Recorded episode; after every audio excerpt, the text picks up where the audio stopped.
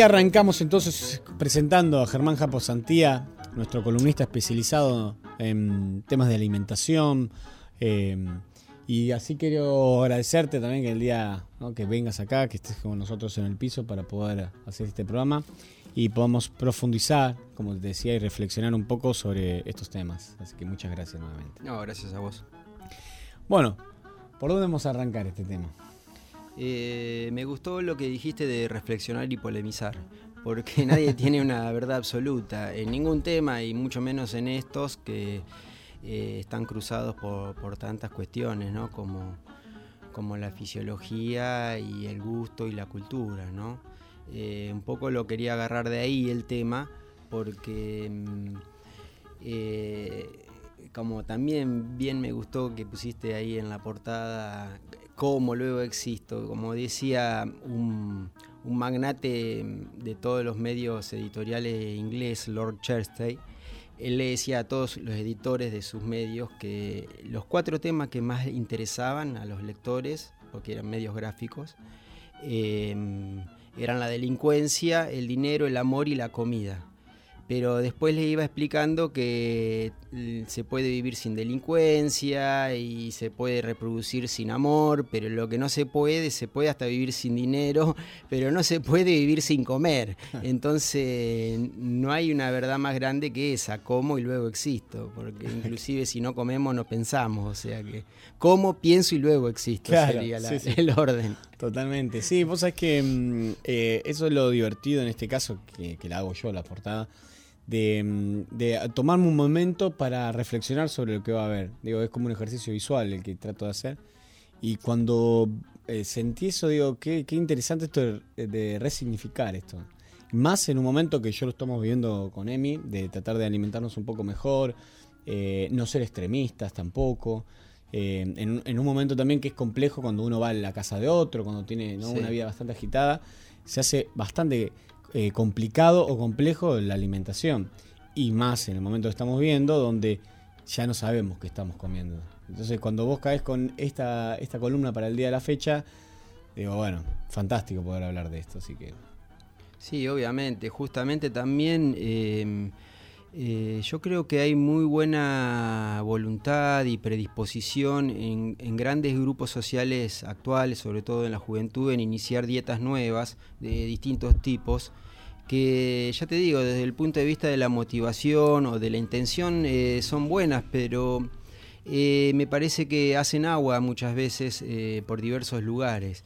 que los lugares que te digo donde, donde hay que poner el hincapié tienen que ver con la fisiología y la cultura. O sea, a veces se puede ser muy idealista en, en, creer que una dieta puede ser lo mejor para uno y para el planeta, pero con el tiempo podés sentir que te vas a equivocar y lo podés llegar a pagar caro desde el punto de vista de salud y de otros aspectos también, ¿no es cierto? Entonces me parece que eh, hay que asirse más a, la, a, lo que es la cultura y la fisiología y no tanto al idealismo romántico, ¿no? Porque yo mm. creo que hay, hay una gran elección eh, eh, de dietas actualmente vinculadas con el idealismo y el romanticismo, ¿no? Entonces ya te digo, es buena la intención, pero eh, hay que ver si esas dietas se pueden sostener en el tiempo, ¿no? Claro, si es aplicable para cada persona, por su consumo, por su fisionomía, por, por cómo se desarrolla y, y también eh, esto que me gustó una vez que vos dijiste, si te gusta comer pizza, y bueno, comete una, pero hacelo con gusto, no te estés privando todo el tiempo. También hay una cuestión de, de deseo, de placer y de a veces que canalizamos por ahí todas las angustias existenciales. Entonces te mandan a hacer una dieta donde te sacan el azúcar, te sacan todo. Eh, bueno. Ese sería el aspecto psicológico de. Claro, después terminas explotando por otro lado. El aspecto emocional. Imagínate que eh, el primer acto que hacemos al nacer es es eh, prendernos del pecho materno y es el primer acto de alimentación que está vinculado al, sentimiento y al placer. Entonces nunca podemos este, eh, separar ese acto de comer de, los sentimientos y del placer. Pero también hay bases que tienen que ver con la fisiología, que hay que saber reconocer, eh, y también con la cultura, ¿no? Claro. Sí, sí. Mira, quería comentar lo de Messi que había dejado ahí en el tintero un poco para hablar. Resulta que mm, hace poco pudieron entrevistar a, quien está llevando adelante ¿no? su, dieta y entonces comenta un poco el médico em, Giuliano Poser, que es el médico de, Messi, que le costó ¿no? a este medio eh, conseguir la nota, parece que hubo varios intentos y habla, me imagino también porque, bueno, ser el médico de Messi significa tener de por vida trabajo.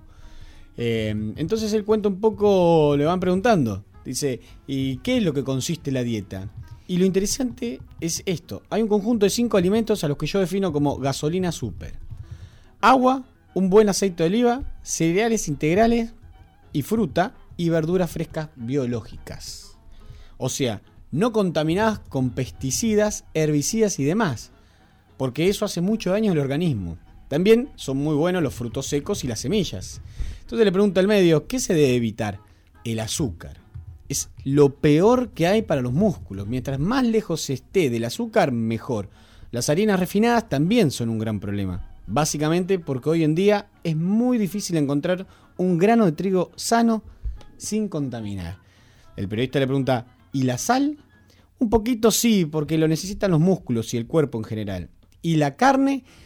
En la medida justa, muchísimo menos de lo que habitualmente comen los argentinos y uruguayos, porque es un alimento difícil de digerir para el organismo.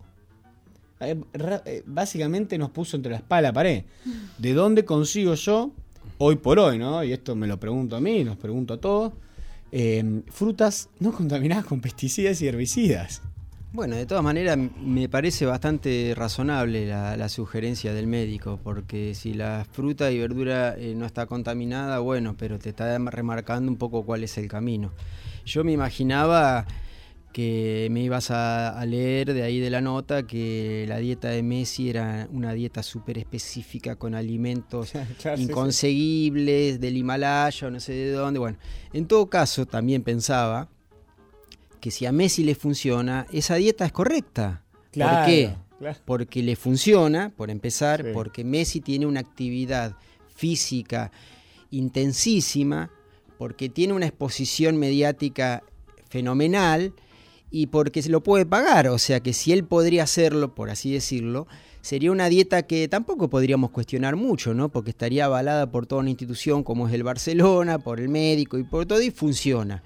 Pero, es re eh, simple la dieta. Eh, claro, pero le, plantea una dieta muy simple, que es lo que deberíamos comer casi todos, ¿no es cierto? Agua, un buen aceite de oliva, cereales integrales, fruta y verduras frescas biológicas. Que ya la palabra biológica es re preocupante. Bueno, pero de, hecho, este ellos están en Cataluña, o sea, le está proponiendo la dieta mediterránea, la famosa dieta mediterránea, ¿no? Este, eh, y hace poquito tiempo atrás en Cataluña, porque España fue, considerémoslo, uno de los últimos países de Europa en entrar a la Comunidad Europea. O sea, hasta hace 50 años vivían como casi en el medioevo, no quiero por decirlo así, mm. pero en muchos lugares de España eh, la fruta y la verdura era biológica sin tener ese rótulo, digamos. O sea que...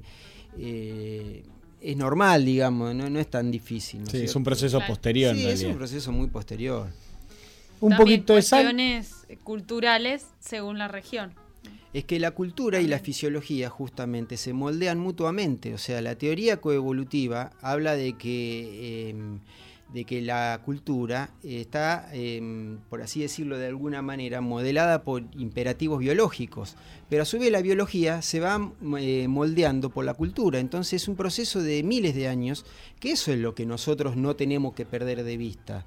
Porque nosotros no podemos pretender eh, creer que una dieta es buena cuando se está ensayando en una generación. Exacto. Ni siquiera en una generación, porque son pocos años. Cuando nosotros somos herederos de 150.000 generaciones como seres humanos. Entonces nosotros tenemos que mirar un poco para atrás la historia antropológica de nuestros orígenes y ver cómo evolucionó todo eso, cómo evolucionó la alimentación del ser humano y cómo desde la cultura fue modificando su alimentación y la alimentación fue modificando su cultura, porque es recíproco. Eso es lo que no hay que perder de vista. Sí. Claramente es eh, una cuestión moderna eh, la producción de alimentos que hoy tenemos. Esto no existía antes. De hecho, mm, vuelvo a nombrar, y más en el día de hoy, eh, una miniserie que se llama Cooked, que es fantástica. Son cuatro capítulos que lo que hace es hablar de tierra, agua, aire y fuego, divide así como en los cuatro elementos, y va navegando por la historia de la humanidad y a través de la cocina, a través de la alimentación. Y hace un desarrollo muy particular del pan. Entonces muestra en Marruecos y en, otros pequeños lugares donde todavía se sigue produciendo el pan como se producía en su momento, con masa madre. Em, y la alimentación que tienen. Y ellos desayunan pan, ese pan que es más finito, ¿no? Un pan, no como el pita, no, pero sería sin miga casi. Y que lo mojan en aceite de oliva. Y con eso comen y hacen un té. Eso como el desayuno y un poquito de miel tienen. Em, y, si uno se pone a reflexionar un poco sobre estos asuntos, la comida enlatada, que puede ser muy beneficiosa, digo, en cuanto a rapidez y, demás cuestiones, pero si uno empieza a ver eso, realmente es algo moderno, la producción de alimentos que hoy tenemos, ¿no? De los enlatados, las pastas dentales con sabor a X cosa, em, productos sumamente industrializados y procesados, em, que en un momento también teníamos, supongamos si uno piensa los embutidos, son productos elaborados, eh, pero bueno, obviamente lo que se ponía adentro era otra cuestión. Así que recomiendo más que nunca hoy en, este programa especial eh, que vean la serie Cooked, que es una documental muy interesante. El primer capítulo hay que pasarlo un poco porque es una cuestión bastante... se tiene en la carne y medio pesado el primero, pero los otros tres son imperdibles. Y hace esto, lo que estamos haciendo ahora y reflexionando y mostrando un poco cómo podemos recuperar y él plantea la modificación de todo en base a la masa madre. Mm. Él plantea el cambio de la alimentación en volver a recuperarse el pan en la casa. Sí, mira, ya que estás recomendando también, me gustaría recomendar un libro que leí hace poco que es muy bueno, se llama El mito vegetariano. Em, y es muy bueno porque está muy bien desarrollado, muy bien explicado y sobre todo está escrito por una persona, una mujer que fue vegetariana durante 20 años y después se hace un replanteamiento filosófico y científico de por qué ella tomó esa actitud y ese camino y hace un replanteo eh, muy interesante que te lleva a pensar que a veces lo que uno cree que es lo mejor no es lo mejor, ¿no? Y, hmm.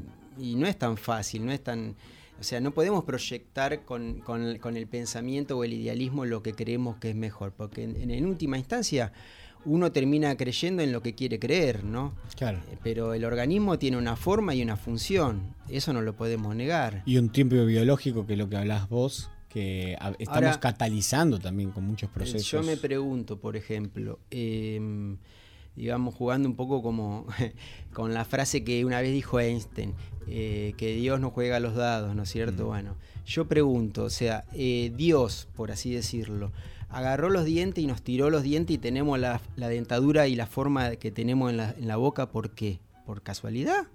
O sea, esta boca se fue moldeando y tuvo una evolución desde, desde los primates y los homínidos hasta mucho antes y llega a una forma que corresponde a una función. Forma y función son inseparables.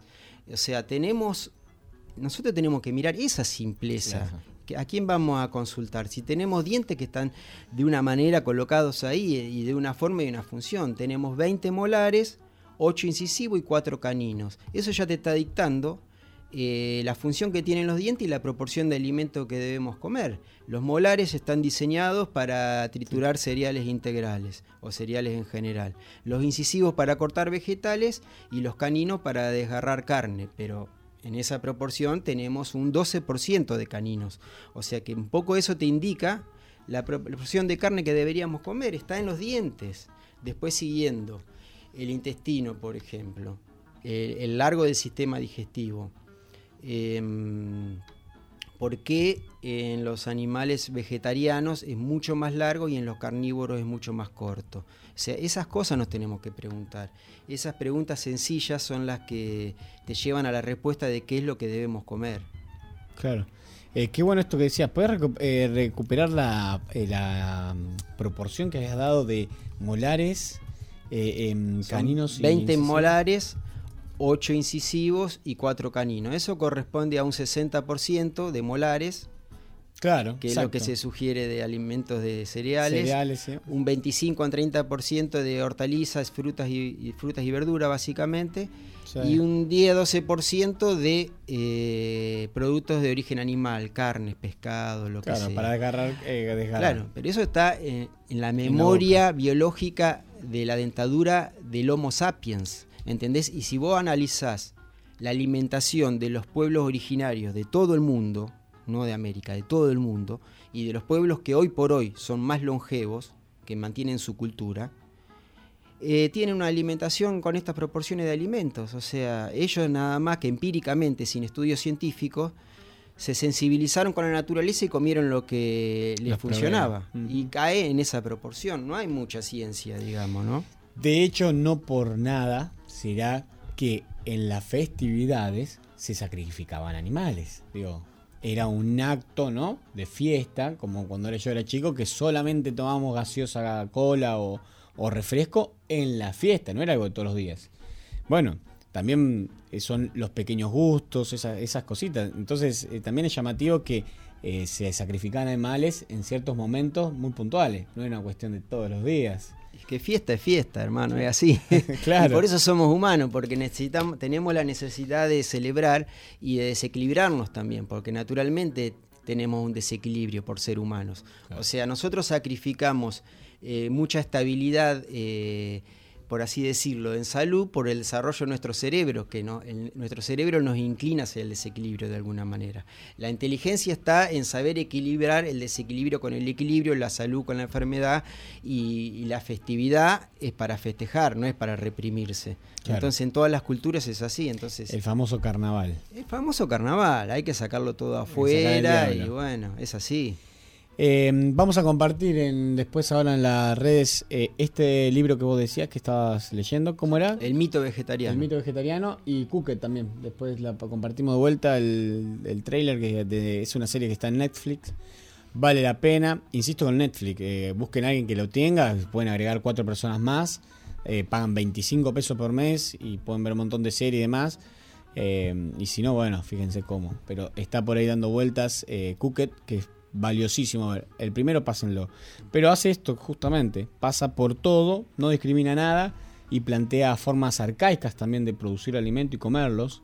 Y va a un pueblito de unos eh, nativos de, Australia, donde mm, los usa también para ver cómo ellos siguen comunicándose y hace un paneo muy breve de unas generaciones de cómo vivían, eh, cómo empezaron a, a medida que ellos se fueron acercando a la civilización, cómo fueron perdiendo sus costumbres, cómo fueron también envejeciendo más rápido y cómo fueron muriendo más, rápido. Y lo muestra ahí con una mujer que tiene como 90 años y que van con un palo, prenden fuego un, un lugar, van con un palo y sacan como los lagartos de abajo y eso cocinan. De una forma muy simple, muy rápida, con un fuego ta ta ta, así vuelta y vuelta. Eh, así que es eh, muy interesante para tener este paneo de una serie eh, bastante moderna.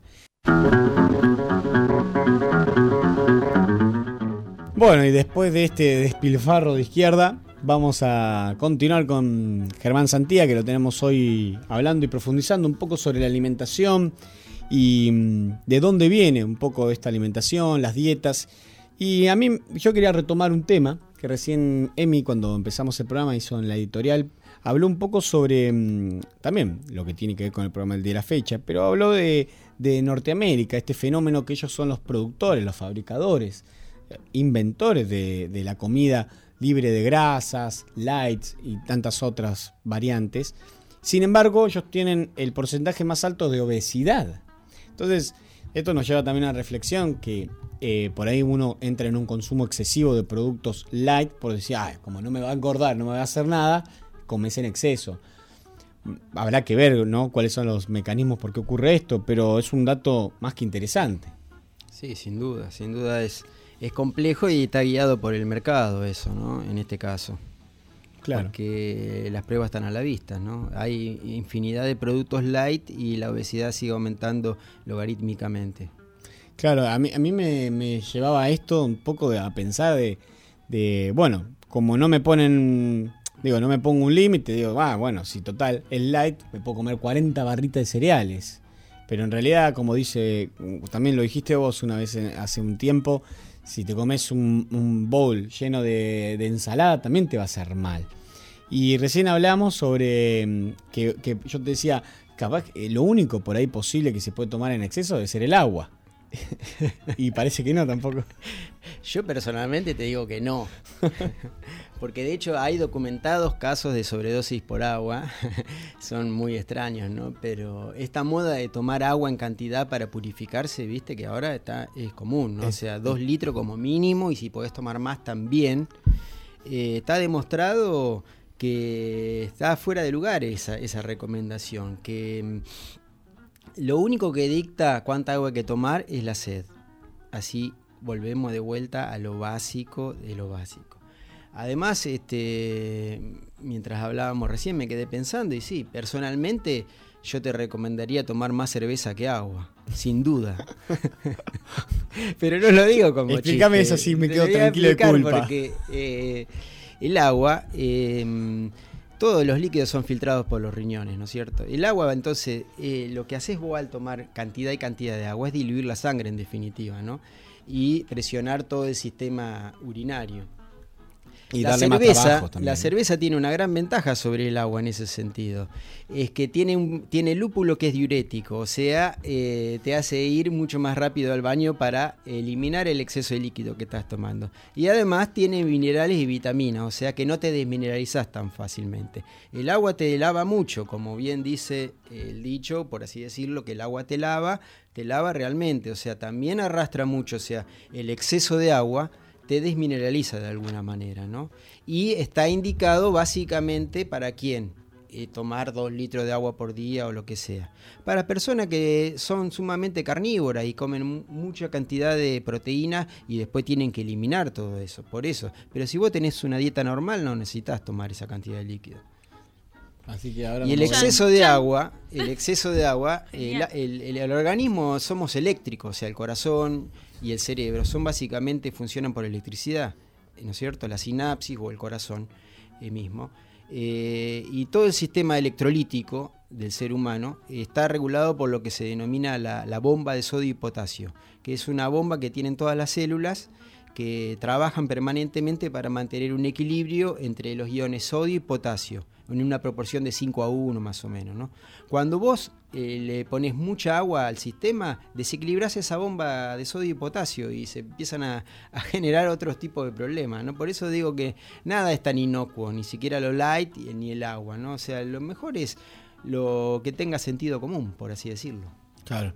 El tema es que es el menos de los comunes de los sentidos. Te la dejé picando. sí, sí, sí. Em, interesante. Eh, yo había escuchado, y este hombre también, volviendo al documental este que es fantástico, habla sobre la levadura, que lo, beneficioso que fue para el desarrollo cognitivo de nuestra, nuestra especie. Y, lo, y lo lleva de la mano también con el, tema del pan, porque bueno, todo y la cerveza, como te acabo de decir. Claro, y la cerveza, claro. Por eso, eh, ya que hablamos de, de fisiología y cultura, me parece que viene bien la frase del famoso escritor William Faulkner que dijo, la civilización comenzó con la destilación. Así que hoy cuando volvemos vamos a tomar una cervecita. Em, y ahora nos tentamos. Sí, sí, Jerry también. Vamos a tomar todos juntos una cerveza. Aparte es como fue mi cumpleaños. Hay que hidratarse. Sí, tal cual. Eh, ¿Tenés algo más como para agregar? Eh, no, un poco sí. Eh, la reflexión final, como siempre, em, que no la hago yo, sino que quiero que el escucha reflexione, ¿no? Porque nadie tiene la verdad en, ningún tema y, en estos tampoco, ¿no? Eh, de, la, gran tendencia actual hacia las dietas modernas, em, que podríamos denominar dietas contestatarias, ¿no? Porque los jóvenes se quieren distinguir del sistema y la dieta es una forma de rebelión. Entonces el veganismo, el crudiburismo, la dieta paleolítica o no sé cuántas otras más que hay, eh, muchas veces tienen eh, grandes problemas, no solamente nutricionales, sino de otro tipo también. Entonces me parece que mm, no hay que dejarse llevar tanto por, por el idealismo y el romanticismo, sino este eh, tener un poco de, de, inteligencia al elegir lo que uno come y no, nunca dejar de lado lo que también está eh, aliado al gusto de uno, ¿no? Y a su tradición familiar o cultural de, su sociedad. Claro, em, y vos sabés que volviendo a esto de festejar, qué mejor comer un buen asado o algo así, festejando entre amigos y compañeros. Digo, por ahí en tu casa aprovechar para también tener una dieta distinta o más acorde y después cuando uno sale y está en reuniones familiares o, en reuniones entre amigos, hacer eso que por ahí uno no hace en su casa, aprovechar esos momentos, ¿no? Entonces también desde ahí equilibrarse y no estar comiendo siempre lo mismo tanto dentro de tu casa y afuera, ya que también cambia mucho la, alimentación, por el acceso a los productos, porque cada casa es un mundo, ¿no? Sí, ni hablar, eso es fundamental. La parte de la socialización, el alimento es un acto de socialización también de alguna manera, ¿no? Entonces, eh, eso de compartir eh, es fundamental. Y otra cosa que anoté, que veníamos hablando de que, bueno, Guillermo Marillet, que es un doctor bastante conocido, pasó por estado beta y estuvimos hablando, y dentro de poco también vamos a tratar de llamarlo para seguir hablando un poco y profundizar sobre este tema en particular. Em, hablamos de una dieta que, que, da casi a todo el mundo, que son de tres semanas, que es una dieta vegana, en cierta forma, ¿no? Era una dieta vegana, que elimina... Eh, ¿Cómo? Metabólica. Metabólica. Que elimina algunas cositas como aceite de oliva, palta y demás, demás así productos, pero en sí breve, eh, maní creo que también. Eh, pero son por tres semanas. Es una dieta en realidad desintoxicante no es una dieta para hacer durante 8 o 9 meses, todo lo contrario. Es bastante breve, ¿no? aunque nos cueste 3 semanas hacerlo, pero es bastante breve. Eh, en ese sentido, esto vos como lo, lo apreciás, es algo que siendo así, está bueno hacerlo. Sí, eh, mm, veo, quiero destacar dos cosas de esto, que me parecen así como, como reflexión, ¿no? Uno, lo que decís vos, que... Mm, que sería por un tiempo eh, determinado o limitado. Para mí, dieta, para mí en particular, dieta es lo que uno come todos los días. Lo que pasa que en el imaginario social, dieta es algo para adelgazar, por empezar. Sí, sí. Por empezar. si estoy haciendo dieta, ya pensás en adelgazar. Ahora ya está, se está eh, metamorfoseando un poco esa idea, que está bueno. Em, por eso, eh, eso sería un tratamiento más que una dieta, lo que, lo que vos comentás, y lo cual está muy bueno. Por otro lado, me gusta mucho lo que está sucediendo también con la medicina, que los médicos empiezan a traer a la dieta como un factor preponderante en la conservación de la salud, casi por delante de los medicamentos, digamos. Entonces está buenísimo que, la medicina incorpore los hábitos eh, alimentarios como, como, como, el epicentro. Como el epicentro de la cura, ¿no?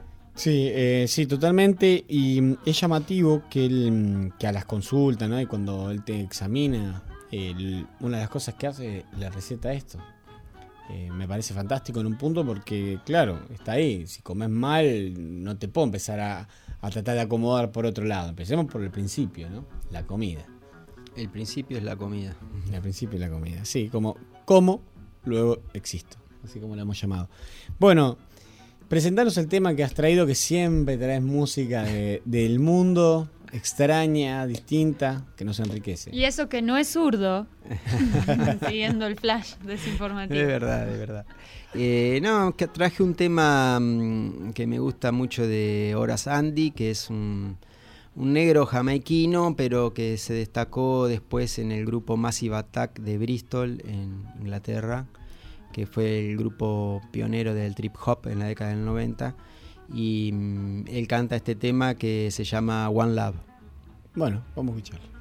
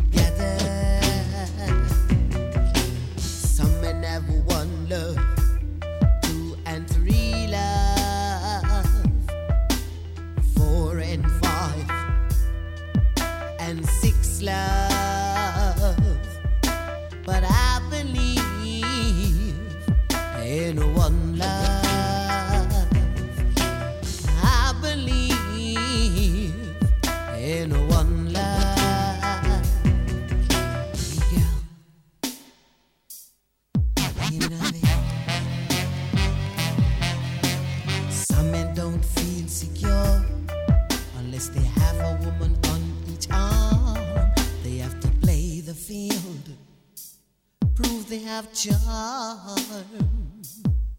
They say don't lay your eggs in one basket. If the basket should fall, all your heads will be broken.